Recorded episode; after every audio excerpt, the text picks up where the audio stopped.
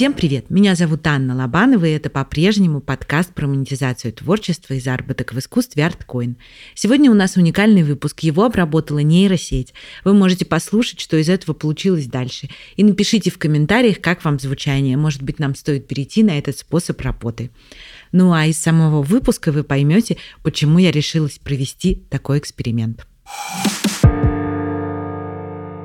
Сегодня со мной СО Аджента Медиа Группы и вице-президент АКАР Алексей Парфун. И мы будем говорить о нейросетях и будущем творцов. Привет, Алексей. Привет. Давай для начала расскажи, пожалуйста, о вашей компании о том, какие у вас уже есть успехи, я знаю, в области этих новых направлений. Ну, если про новые направления говорить, то, наверное, наш главный успех мы в прошлом году выпустили первый в мире дипфейк-сериал. Он называется PM Jason. Он очень сильно нашумел, даже, наверное, больше, чем мы ждали, честно говоря. То есть он очень сильно э, завирусился, его украли, выложили на YouTube мгновенно, он набрал там несколько миллионов просмотров, э, пока мы его не заблокировали. Он э, во всех телеграм-каналах был, которые только можно представить, э, начиная от самых мелких, заканчивая Ксенией Собчак высказались все видеоблогеры. Это такая большая была история. Это сериал юмористический, с ну, можно его назвать веб-сериал, потому что там на самом деле э, очень короткие серии. Это вызвано, в частности, тем, что технологии достаточно дорогостоящие, делать полноценные, большие, там, 20-40 минутные серии на данный момент очень дорого. Плюс у нас есть TikTok э, аккаунтов несколько. Э, мы называем эту технологию Reface, потому что слово deepfake присутствует фейк и э, не самая позитивная коннотация. У нас есть несколько Reface аккаунтов в ТикТоке. Мы делали несколько кейсов. В том числе сейчас активно большой объем различных там у нас новых проектов в работе. Я не про все могу рассказывать, но там много всего интересного. Вот. А вообще компания у нас занимается не только этим. Это на самом деле новое, там, молодое направление направления. Мы занимаемся и диджитал-маркетингом, и видеопродакшеном, то есть много чем. Это одно из новых направлений. Мы, как и все, следим за технологиями, стараемся быть с ними на одной волне.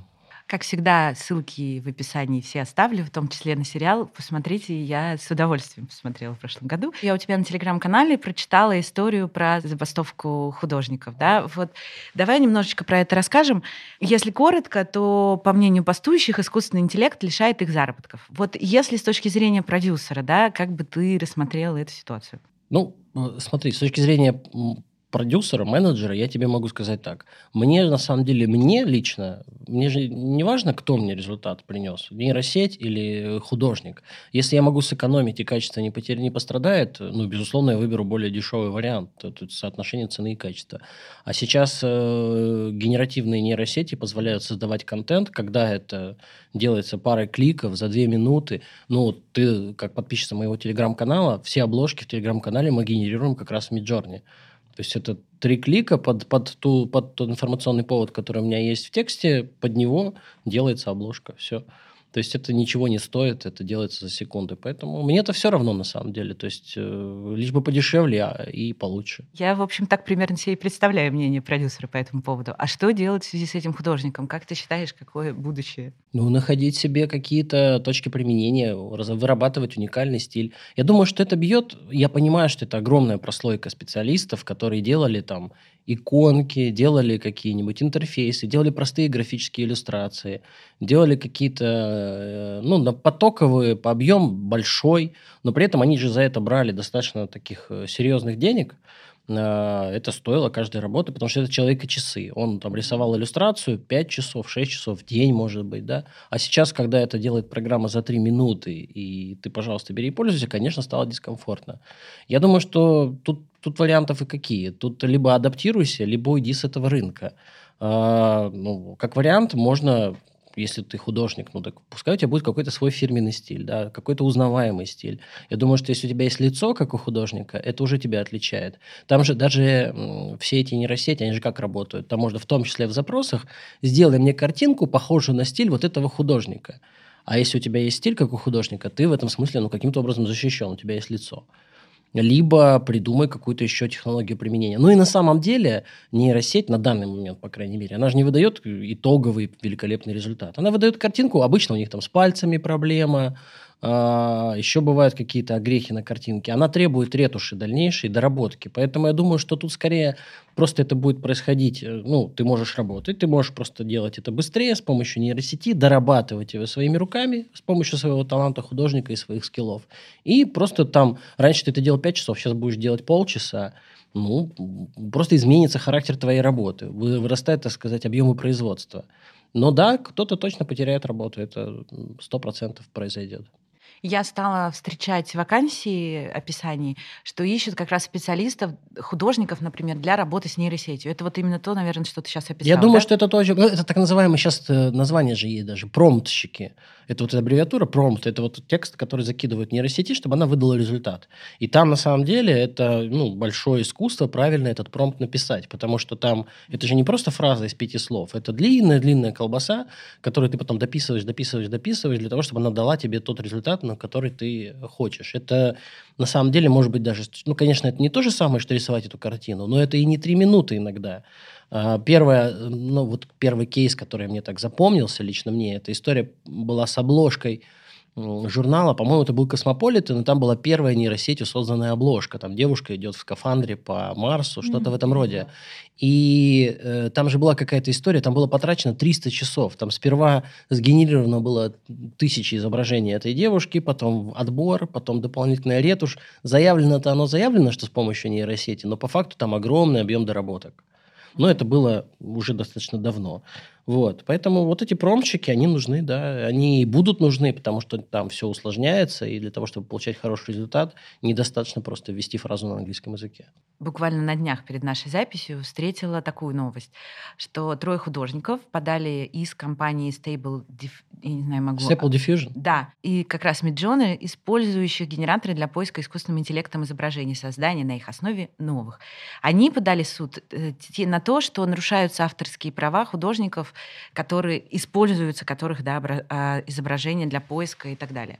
Как ты считаешь, у них есть это, шанс? Это, это великолепная история. Ну, я думаю, с таким же успехом Лев Николаевич Толстой может подать э, в суд на тех людей, кто, прочитав «Войну и мир», писал э, семейные какие-нибудь саги, завязанные на конфликте во время войны. Это с таким же успехом, ну, вся, вся, все искусство, Роме, все искусство основано на предшественниках. С таким же успехом какой-нибудь скульптор может подать в суд на на современного скульптора, потому что использован какой-то образ. Это же всегда референсы.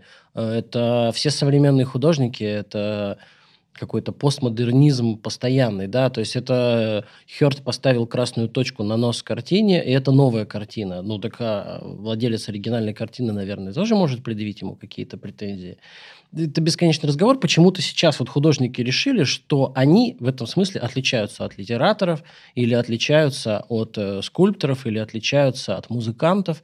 Вся, в музыке семь нот, и очень часто бывают истории. Вот повторяется мелодия, повторяется какая-то вот Э, мотив и так далее. Опять же, есть стиль музыки, он называется R&B, рэп, да, который полностью построен на сэмплах. То есть ты берешь чужие куски музыки, вставляешь их в свою композицию, все это перемешиваешь, у тебя получается новая композиция. И с точки зрения авторского права, с точки зрения законодательства, если у тебя, пере... как, как это к музыке относится, если у тебя это переосмысленно творчески, если ты не просто взял мелодию, а как-то ее поменял, то это уже новая мелодия. Так возникает вопрос, а почему с изображением это по-другому должно стать? Почему ты это изображение решил за собой закрепить на веки вечные и не давать... Ну, ты можешь его спрятать под подушкой, никому никогда не показывать, и тогда оно в безопасности. Возможно, тут, конечно, ответом, возможно, тут ответом будет NFT, да, когда каждому изображению присваивается вот эта вот уни- уникальность. Но и то, э, нейросеть же она по-другому действует. Она смотрит все доступное ей, и из этого генерит э, нечто новое. Я думаю, что, наверное, художники просто впервые с этим столкнулись, и у них Они не впервые с этим столкнулись, что самое удивительное. Ну, то есть, э, сколько подражателей художников, я думаю... Ну, Вообще, да. Э, Леонардо просто был более талантлив, чем э, Вероккио, да, был его учителем. То есть, он был просто, ну, талантливее. Но полностью постановка фигуры, композиция, сюжет, абсолютно все, что делал Леонардо, это придумано Вероккио. Он же ничего не придумал, он просто более талантливо это написал. И такая же история с э, очень многими художниками. Ну, конечно, да, есть новаторы. Ну, в целом, да. А как ты считаешь, допустим, предположим, что суд удовлетворит этот иск, у них же в Америке прецедентное право. Прецедентное. И значит ли это, что на территории Соединенных Штатов Америки дальше будет какое-то свое государство, свое действие по этому поводу? Это будет очень сложный, очень долгий судебный процесс, мне кажется. Что они могут сделать? То есть э, обязать эту нейросеть не использовать в референсах работы этого художника. Угу. Тогда необходимо обеспечить техническую, э, технические параметры этого запрета. А как проконтролировать технические параметры этого запрета? То есть, э, допустим, мы заблокируем возможность вбить имя этого художника вот в тот самый промпт, о котором мы говорили ранее. Ну, наверное.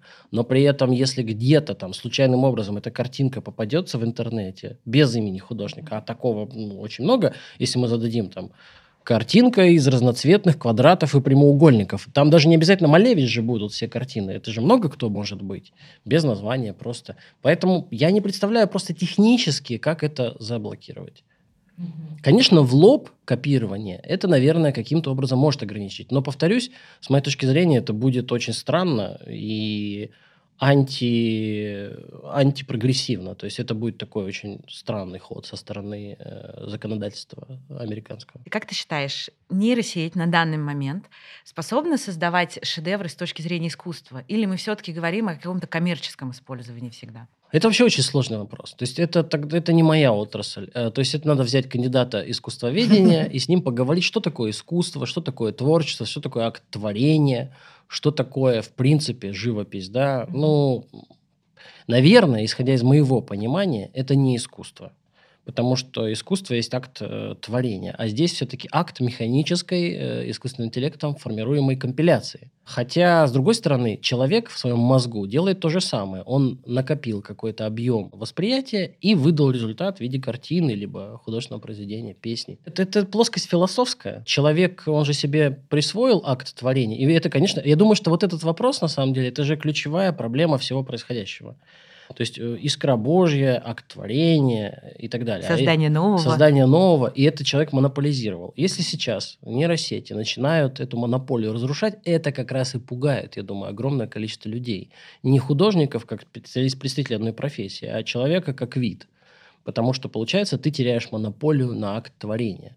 Хотя это тоже... Я, ну, я вообще технооптимист, и я считаю, что это странно. Мы всегда можем выключить свет, условно, да, условный рубильник переключить, и была нейросетка, и нет нейросетки, потому что ее сервера обесточены. А, и все.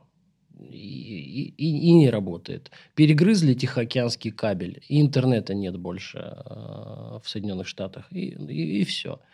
Ну, это я утрирую, конечно, но мне кажется, что тут как раз рубильник в руках человечества. Мы обеспечиваем работоспособность этих серверов, развитие этой системы, написание языков, на которых она функционирует. Я не верю, что там это имитация интеллекта, но не интеллект. Ну, мне кажется, что это связано просто со страхом человека в том смысле, что нам говорили, если ты вспомнишь там последние годы, да, что вот много профессий исчезнет, как когда-то уже было, да, потому что автоматизация и так далее. Но вот творчество точно останется, потому что человек создатель, творец, траля-ля. И это единственное, что типа территория безопасности. Я думаю, что история с этим. Я думаю, так оно так и будет. Невозможно убить акт творения. Я не верю, что э, нейросеть ну, приведу пример. Недавно видел работу того самого, я уже упоминал, Дэмина Херста. Вот художник, который не очевиден, мне кажется, с точки зрения восприятия. Вот у Дэмина Херста есть работа Лили Роуз, или как, как я забыл название, как Адам и Ева. Смысл в чем? Это два шкафа, наполненных, э, два шкафа прозрачными дверками, там лекарства, фотографии, мужской и женский шкаф. И вот все то, что мы накопили в этой жизни, оно выставлено. Это в основном таблетки. И когда об этом начинаешь задумываться, ты понимаешь, что действительно это в основном таблетки. Вот, это такое достаточно сильное высказывание. Меня, по крайней мере, впечатлило, как произведение искусства. Я не могу себе представить, каким образом нейросеть может дойти до создания такого произведения искусства. Мы видели стихи, которые создают нейросети на данный момент. Ну, это просто набор рифмованных слов – ты в них начинаешь видеть какой-то смысл, но я боюсь, что это все-таки... Ты точно так же в облаках люди видят Конечно, силуэты мы, животных. Мы любим наделять смыслом. Мы любим наделять смыслами то, где смысла нет. Поэтому я думаю, что Э, акт творчества вряд ли будет заменен э, искусственным интеллектом. А в связи с этим, как ты считаешь, есть ли шанс у художников, которые не хотят идти на поводу, да, у этих новых технологий и начинать пытаться перестраиваться, адаптироваться и работать с нейросетками, есть ли у них шанс оставить это своей профессией? Ценность живописи останется вот такой вот авторской? Она будет только расти. Она не то, что останется, она будет возрастать. Э, я приведу пример из другой отрасли. Онлайн-образование, подстегнутое пандемией, сейчас выложено огромное количество контента бесплатного в интернете, на ютубе, где хочешь. Но при этом офлайн образование становится элитарным она становится предметом дифференциации, оно тебя отличает. То есть, как раньше частные школы, сейчас офлайн образование. Если ты учился офлайн, а я как педагог и как, э, ну, моя позиция тверда, офлайн во несколько раз, во много раз эффективнее онлайн. Соглашусь. То есть это когда есть живой контакт со спикером, с аудиторией, когда есть определенная динамика групповая, а это нечто большее, чем просто смотреть видео. Ты можешь быть, ты можешь обучиться в онлайне, конечно, но это не офлайн точно, он не может замениться. Офлайн будет становиться дороже, и так далее. Точно так же с живописью. Можешь ли ты в нейросетке нарисовать картинку за 5 минут? Можешь. Будет она симпатичной? Будет. Ты распечатал ее на принтере и повесил на, на стену. То ли это самое? Ну, это, безусловно, мое восприятие, но ты когда подходишь к картине, которой 500 лет, которая написана маслом, извините меня, 5 веков назад или там 6 веков назад, которые видели за это время ну, просто невообразимое количество людей, в том числе знаменитых. Но разве это сопоставимо по уровню там, энергетики да, с э, распечатанной на принтере красивой картинкой? Сомневаюсь. И даже если брать современную живопись, ну, то есть какие-то просто художники, которые э, умеют писать э, маслом, ты берешь эту картину, ну а у нее другое совершенно, как мне кажется, энергетическое поле. Ну, собственно, как, как во всем. Это, там, не знаю, посуда, которая сделана руками, Конечно. да, и штампованная и так далее. Ну, да, ну, то есть пластиковые тарелки и, и фарфоровые сервисы эксклюзивные, сделанные руками талантливого мастера. Ну, зачем их сравнивать? Другой вопрос, что я говорю, что это оставит нишу для художников со своим лицом, со своим стилем, хотя тоже не обязательно. Вот... Э, я из туристической поездки предпочту привести, пусть не очень качественную, но руками написанную картину, нежели хорошую открытку. Потому что хорошая открытка для меня, она достаточно ну, без души. А да, там эти вот уличные художники, они же обычно не являются великими мастерами. Да. Хотя, конечно, попадаются и очень даже неплохие. И ты вот, я знаю, что ты была недавно в Грузии. Вот я тоже помню в Грузии, где-то там бежал по окраине какой-то чуть ли не деревни, во дворике парень рисует э, горы, которые вокруг. Э, и это мне намного приятнее привести, чем очень красивую фотографию тех же самых гор. Таким образом, скорее всего, останутся самые талантливые и самые, условно, удачливые, да, а все остальные Талантливые, уйдут. удачливые и хорошие маркетологи. Потому что тот же самый пятый раз за выпуск Херст, но он же великий маркетолог. Да, или Кунц, э, если Херст всем надоел. То есть это прежде всего маркетинг. Это даже не, не про искусство. Я уверен, что в мире есть огромное количество художников и более одаренных, но это самый богатый. Узнал о том, что, я не знаю, знаешь ты нет, есть такой современный наш э, художник Миша Либерти, и он э, использует активно как раз новые технологии, и он недавно создал своего виртуального близнеца, которого зовут точно так же, как его псевдоним, и он с помощью искусственного интеллекта и нейронных сетей э, его обучает, чтобы этот его аватар стал отдельным цифровым художником. Ну, я не понимаю, как это организовано технически, что значит, что он обучает. Вряд ли он пишет свою нейросеть.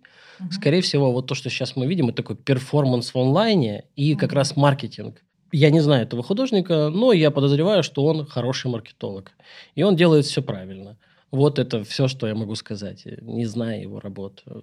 То есть ты считаешь, что это такая больше э, рекламная история? Конечно, это абсолютно игра, рекламная игра, не более. Нет, это не мало, это важно. Он как раз делает то, что нужно делать. Он выходит из этого круга э, плачущих о том, что они теряют работу художников, и делает стремительный шаг в цифровое будущее. Вот и все. Сейчас мы живем в таком мире, э, чем выше в конкуренции профессия, тем выше значение позиционирования. Как в брендинге. Брендинг нужен там, где есть конкуренция. Если нет конкуренции, ты единственный делаешь э, чапельники из титана, то тебе не нужно его брендировать. А если ты художник, у тебя, извини меня, вот любой человек, который умеет держать кисть, уже твой конкурент. И очень часто так бывает, что люди, которые вообще не умеют писать, в классическом смысле, Анри Руссо, становятся конкурентами классических художников с многими годами э, в художественных академиях. Ну, а в современном мире, когда есть онлайн-образование, и каждый, кто утром проснулся... И каждый решил, считает себя хочу... маркетологом. Нет, так я это проходил. Ну, кого не ткни, все маркетологи. При этом начинаешь его спрашивать, ну, пожалуйста,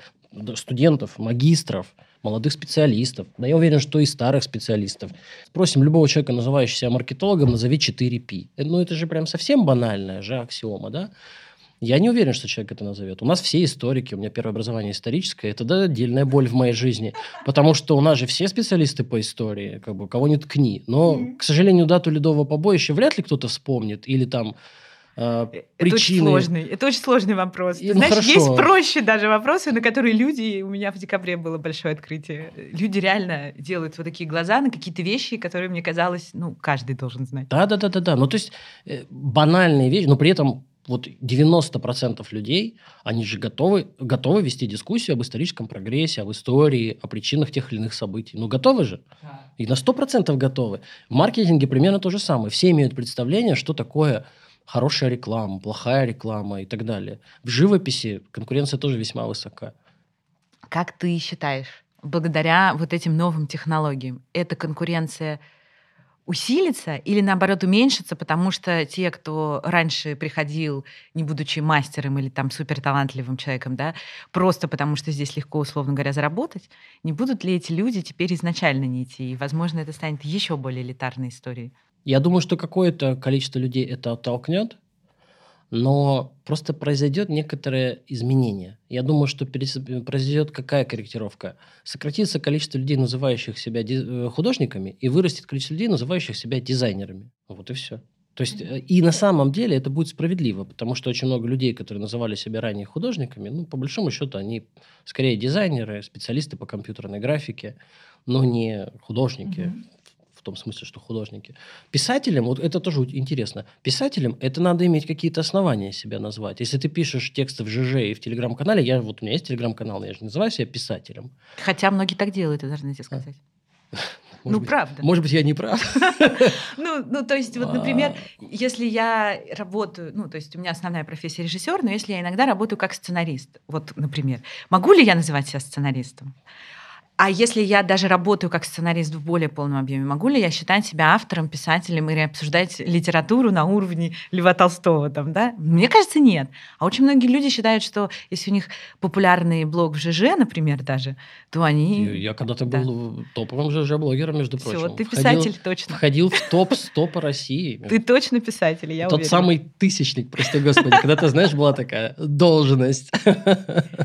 Сейчас с текстом же самый главный хайп сейчас не про картинки. Да. Сейчас главный хайп, хайп это чат GPT. Это вот текст. я хотела тебе как раз спросить. Э, на подходе, я думаю, сейчас э, литература и музыка угу. уже в таком серьезном, да? Если там э, тоже какие-то в этом смысле изменения, как ты считаешь, что нас ждет? Я читала, ну, стихотворения не очень, да, а вот я читала, например, статьи какие-нибудь, да, нормально или рассказы, абсолютно. абсолютно я нормально. не могу, я не отличила бы никогда, что это не человек создал. Это пугает больше меня, чем картинки, честно тебе скажу. Потому что мне картинки понятнее как-то вот физически. Угу. При этом, ну, я думаю, что Набокова мы пока не дождемся. Это же иллюстрация живая про то, что 100 обезьян с э, печатной машинкой рано или поздно напишет «Войну и мир». А, так как у нас сейчас э, там мощности компьютерные выросли, как раз 100 обезьян довольно быстро генерирует тебе осмысленный текст. Я думаю, что там ситуация какая? Так же, как с художниками. Вымрет, исчезнет класс э, джуниор копирайтеров. Ну, нет смысла держать джуна копирайтера. Тебе нужен текст про матч э, хоккейный э, второй лиги конференции «Восток». Ну, зачем живому человеку его писать? Это может сделать программа. Тебе нужен какие-то экономические новости, обзор курса, ну, все что угодно. Эти простые вещи сейчас автоматизированы будут стремительно. Причем есть же сейчас нейросети, которые производят рерайт. Угу Студенты все в восторге, я уверен. Представляешь, там пишешь диссертацию, туда засунул текст, он тебе его рерайт, но у тебя по антиплагиату ноль, и ты счастливый живешь. Это же просто гениально. Сейчас я правда об этом иногда думаю, потому что вспоминаешь, как раньше мы переписывали в тетрадочках, и сейчас фотографировал, тебе сразу текст отсканировался, вставился. Волшебство.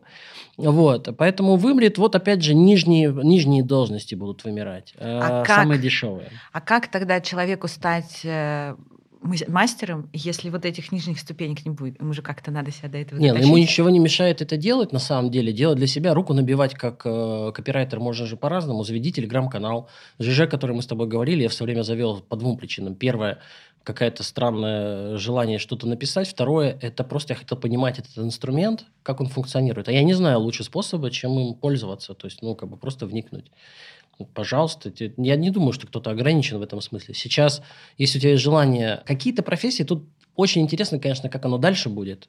Потому что какие-то профессии, ну вот сейчас есть люди, которые умеют пользоваться ткацким станком классическим, да, там, веретеном. Ну, есть где-то, как вот люди, которые хендмейд делают, такой очень, я, очень Я думаю, что это вещь. скорее какие-нибудь реконструкторы ну, это... сотрудники музея. Не-не-не, ну, э, не, опять же, смотри, вручную созданный ковер, вот персидские ковры же вручную делают до сих угу. пор, э, и так. они очень дорого стоят. Да. Но это вот такая нишевая вещь, э, как говорится. Ну, точно так же ты можешь э, какие-то очень древние вещи пером писать можно при желании. Я думаю, что это вопрос... Я же... Мы, это слово еще ни разу не прозвучало, а все эти люди, это же не лудиты в моей картине мира. Ну, вот как лудиты бегали, уничтожали станки, которые оставляют их без работы. Так а чем угу. эти, эти люди все с их бунтом, с их вот этими протестами и судебными исками, чем они отличаются? Ну, по сути, ничем, да. Я не вижу чем. Следующая волна. Это просто следующая волна, это реинкарнация 5-0, 8-0, сколько хотите 0, но это просто то же самое. То есть ты пытаешься остановить катящийся с горы поезд. Прогресс невозможно остановить. Даже если США сейчас примет акты, запрещающие полностью это, ну хорошо, Израиль не примет. Ну, до всегда останется. И будет иметь конкурентное преимущество. В Израиле разведется куча художников, и очень быстро все поймут, ну, как вот со станками. Кто-то угу. от них отказался, а кто-то их делал. Мощности производства выросли в десятки раз, капитализм диктует свои звериные законы, и ты уже вне игры. И ты либо в эту воду заходишь, либо ты э, ну, деградируешь. Продолжаем рубрику про необычные способы заработка. Надеюсь, что это поможет мне и вам расширить горизонт и придумать еще более творческие идеи и крутые варианты их монетизации. Напоминаю, что если у вас есть какие-то истории на эту тему, обязательно присылайте их, будем про них рассказывать. Сегодня хочу рассказать про необычный опыт Майка Мерила. Он решил использовать моду на инвестиции и поделил себя на 100 тысяч акций, а потом продал их по доллару за каждую. Теперь его владельцы принимают за него важные жизненные жизненные решения. Боже, это практически мечта.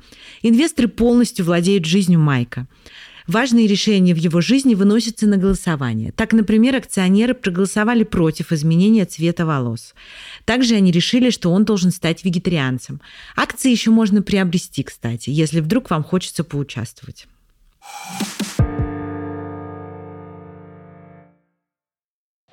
У меня подкаст про монетизацию творчества, заработка в искусстве. В связи с этим хочу тебя Прекрасно. спросить, да. Как ты, какие советы ты бы дал творческим людям на данном этапе их жизни, чтобы не остаться без заработка, работы и профессии? С точки зрения продюсера. Как это говорится? Не можешь остановить, возглавь. Угу. То есть ты либо э, отличайся, имей свой собственный стиль, и ты найдешь свою нишу, я уверен, либо возглавь это движение, изучи, вникни и найди способ с помощью этого реализовать свои творческие возможности. Это же абсолютно возможно. То есть ты можешь генерировать референсы себе как художнику из нейросети и потом переносить это маслом. А не, не может. Э, ну, вот смотрите, я понимаю, что это, наверное, там я придумал э, странный способ художникам оскорбительный, но нейросеть генерировала изображение, а человек хочет такую картину маслом. Угу. Не может машина написать эту картину. Человек только может это сделать. Ну, мне пока неизвестно. Наверное, есть какие-то станки, но это не 3D принтер, это все-таки э, это все-таки живопись. Точно так же с текстами, если у тебя есть свой стиль, если ты ну, умеешь писать классные тексты, э, э, которые цепляют, да, в которых есть какая-то там искра, я думаю, что ты будешь востребован. Поэтому надо либо отличаться, либо, ну, в любом случае надо знать. врага, uh-huh. врага в лицо. Но надо либо каким-то образом себя дифференцировать в этом пространстве, либо смириться и использовать это э, в себе на благо. Либо просто найти себе другую профессию. Ну, так тоже бывает. И мы живем в 21 веке. Это в 20 веке, либо ранее. Человек, один раз выбрав себе профессию, жил с этим всю жизнь. В 21 веке, ну, там циклы в зависимости от стран разные, но примерно три специальности для западного мира э, в течение жизни считаются в целом нормой а кто-то меняет их чаще. И поэтому, опять же, мне кажется, это вполне ложится в ну, какой-то образ жизни молодежи современной, вот э, то, что называют поколением э, Z или поколением э, альфа, uh-huh. потому что эти ребята, они как раз очень динамично меняют виды деятельности, профессии, место работы, страну пребывания. Они очень легки на подъем во всех смыслах. Они стараются себя ни к чему не привязывать, да. И если ты понимаешь, что то, чем ты раньше занимался, тебе уже не так и нравится или не так тебе приносит доход или удовлетворение, ну, начни заниматься чем-нибудь другим. Отличный повод.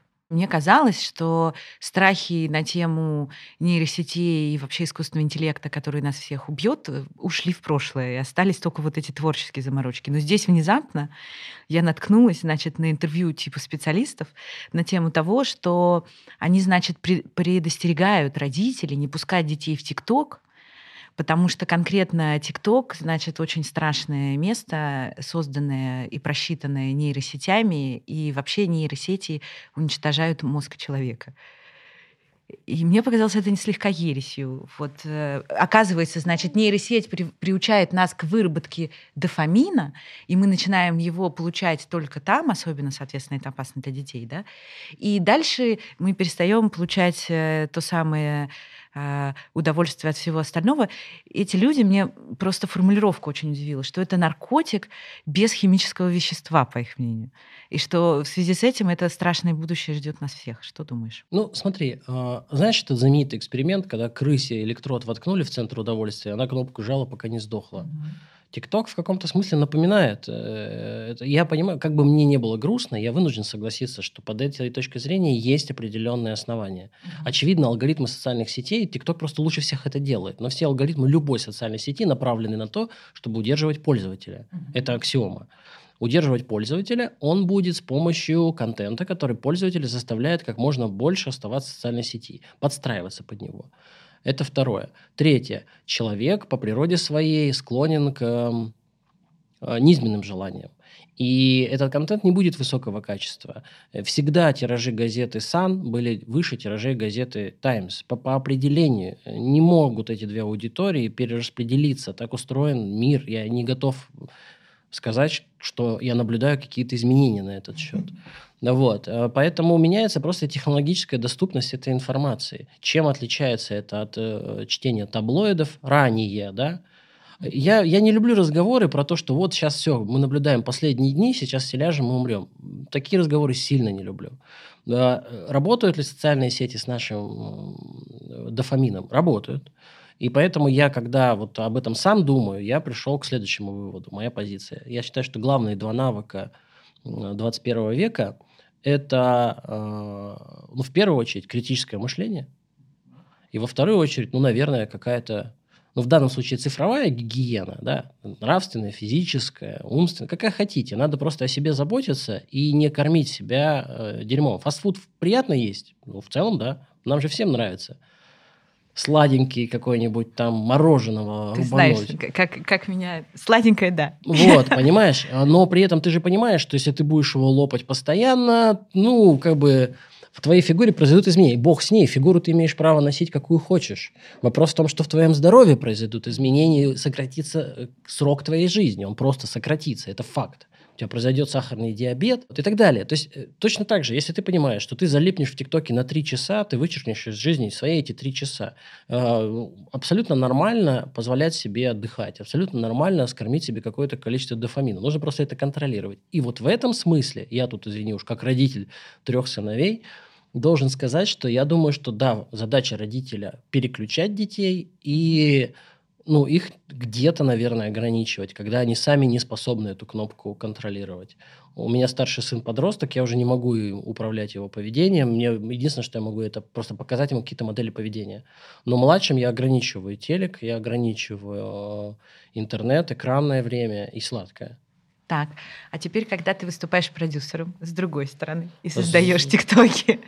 Когда я создаю тиктоки, ну, ты понимаешь, там там же задача э, скорее э, сделать вирусный ролик, который все друг другу покажут, чтобы набрать большую аудиторию. Когда мы делаем наши ТикТоки, у нас 2 миллиарда просмотров, там 22 миллиона подписчиков, то есть у нас очень успешные ТикТок-аккаунты.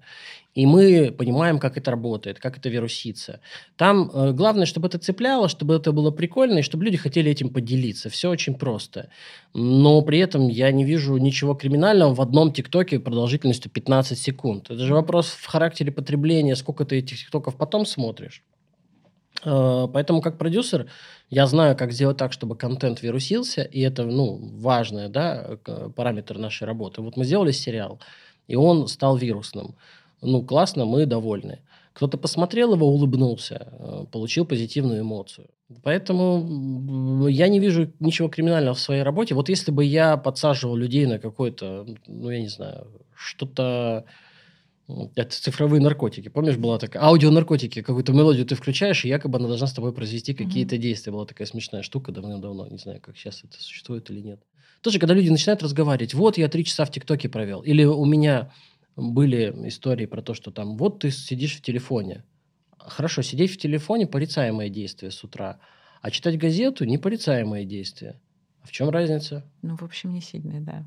Не читайте или, газеты. Или тоже. Это я сам с собой. На самом деле я понимаю, что я отчасти сейчас сам с собой противоречу. Но да, у меня вот внутри есть какой-то определенный диалог на эту тему. Я не считаю, что существует вот это. Не считаю, что существует белое и черное. Я считаю, что существует ну, какая-то разумная середина.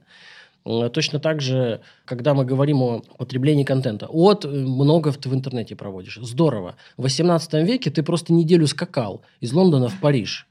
Вот это было классно. Сидишь на лошади, потная лошадь, тык-дык, тык-дык, тык-дык, тык-дык, тык-дык, 10 часов. Да. Это вся твоя жизнь. Да. Все, что с тобой произошло. За день иногда. А ты, достойный, ты достойный человек, э, кавалер орденов, дворянин.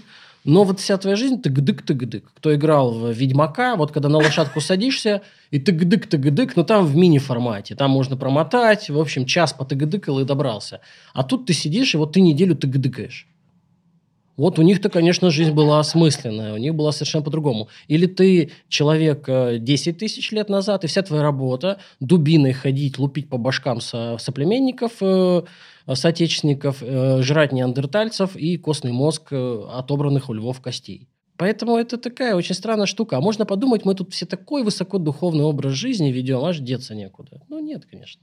А если вернуться к вашему агентству, есть ли еще какие-то новые возможности нейросетей, которые вы используете? И есть ли у вас планы э, с каких-то должностей, возможно, людей уволить и заменить чем Ну, мы таким? людей точно не планируем менять. Нам нужны новые специалисты. Это вот у нас, например, видеоинженеры, которые работают с э, нейросетями. Мы их называем пикчеры. Ну, то есть люди, которые работают с, uh-huh. с видео. Мы сейчас активно тестируем голосовые нейросети, работаем в эту сторону. То есть мы сейчас... Я про это вообще не в курсе. Расскажи немножко. Ну, есть точно такие же разработки, которые э, копируют голоса ну, либо создают новые. Поняла. Это тоже очень интересно. Ну, как любой нормальный человек, ему он, знаешь, мне всегда хочется найти человека, который меня слушает, и дать ему денег, потому что жалко. А, но на самом деле есть же, ну, вот голоса уже людей, которых нет с нами, голоса. Mm-hmm. Вот э, классический пример э, Чинишвили. Он озвучивает книги, делает это очень классно, мне очень нравится, да. Но он же не может озвучивать их бесконечное количество. А нейросеть может сгенерировать его голос – и он будет озвучивать по 10 тысяч книг в день, угу.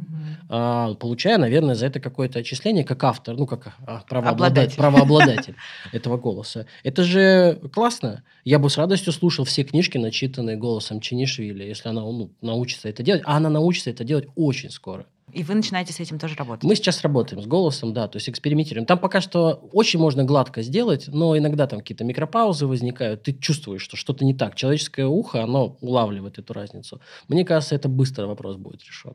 Но мы пока вот видео и э, видео и голос, потому что мы все-таки по ДНК изначально были видеопродакшеном, и поэтому видеоконтент, который подразумевает изображение и, и звук, нам ближе. Мы не экспериментируем там с чат GPT на данный момент, в эту сторону не смотрим. Ну, то есть, в принципе, просто остальные направления мы скорее там мониторим, отслеживаем, чтобы понимать, что происходит на рынке. Спасибо тебе большое. Да, на здоровье. Если вы слушаете этот выпуск на площадке, где нет описания, то его вместе со всеми ссылками я, как всегда, добавлю в наш телеграм-канал. Его легко найти по названию латинскими буквами ArtCoin – Слушайте нас на Яндекс Музыке, в Apple и Google подкастах, в Кастбоксе и ВКонтакте. Напоминаю, что у нас есть Бусти, на котором вы можете поддержать проект. Но туда можно заглянуть и просто так, в бесплатном доступе, там много интересного. Спасибо вам за то, что отмечаете соцсети подкаста и рассказываете про него, за ваши комментарии и поддержку. Чудесного вам дня и берегите себя. Пока-пока.